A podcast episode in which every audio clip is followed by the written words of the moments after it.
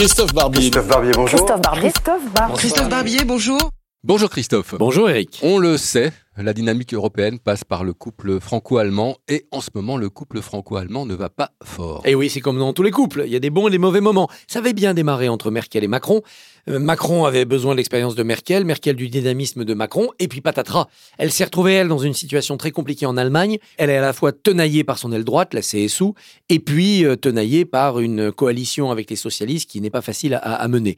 Une Merkel crépusculaire, c'est pas facile non plus à gérer pour Emmanuel Macron, qui avait fait un premier discours en septembre 2017 très révolutionnaire sur une nouvelle Europe plus intégrée, plus politique, et qui, englué dans ses propres difficultés nationales et confronté à une Europe qui euh, est enlisée, eh eh bien, Emmanuel Macron a dû en rabattre sur ses visées. Vous ajoutez à cela les différents les plus récents, différents entre la France et l'Allemagne à propos du Brexit.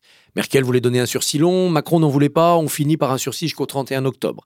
Différents sur l'intégration des pays des Balkans, ceux qui ne sont pas déjà dans l'Union européenne, la Serbie, le Kosovo, comment on fait? Différents sur la stratégie économique. Est-ce qu'il faut toujours un euro fort? Est-ce que la, méthode qu'ont suivi les Allemands depuis euh, le début des années 2000 ne doit pas être révisée? Tout cela, ça crée des doutes, des désaccords, pas encore des affrontements entre la France et l'Allemagne, mais qu'il sera difficile au lendemain des européennes de relancer la machine. Eh oui, c'est ça le, le, problème. La montée des populismes, cette petite brouille franco-allemande, ça augure mal euh, le prochain mandat des députés européens. Oui, sauf si. Imaginez que les populistes, si on les additionne, arrivent à un gros tiers du Parlement. Ils peuvent guère faire plus.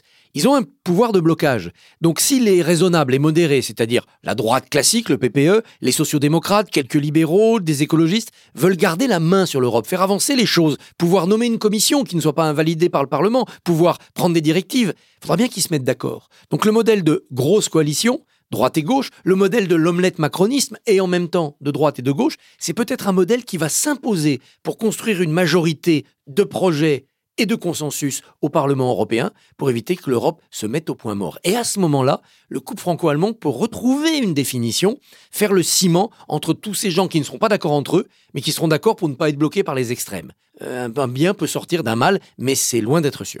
Merci Christophe. Dankeschön.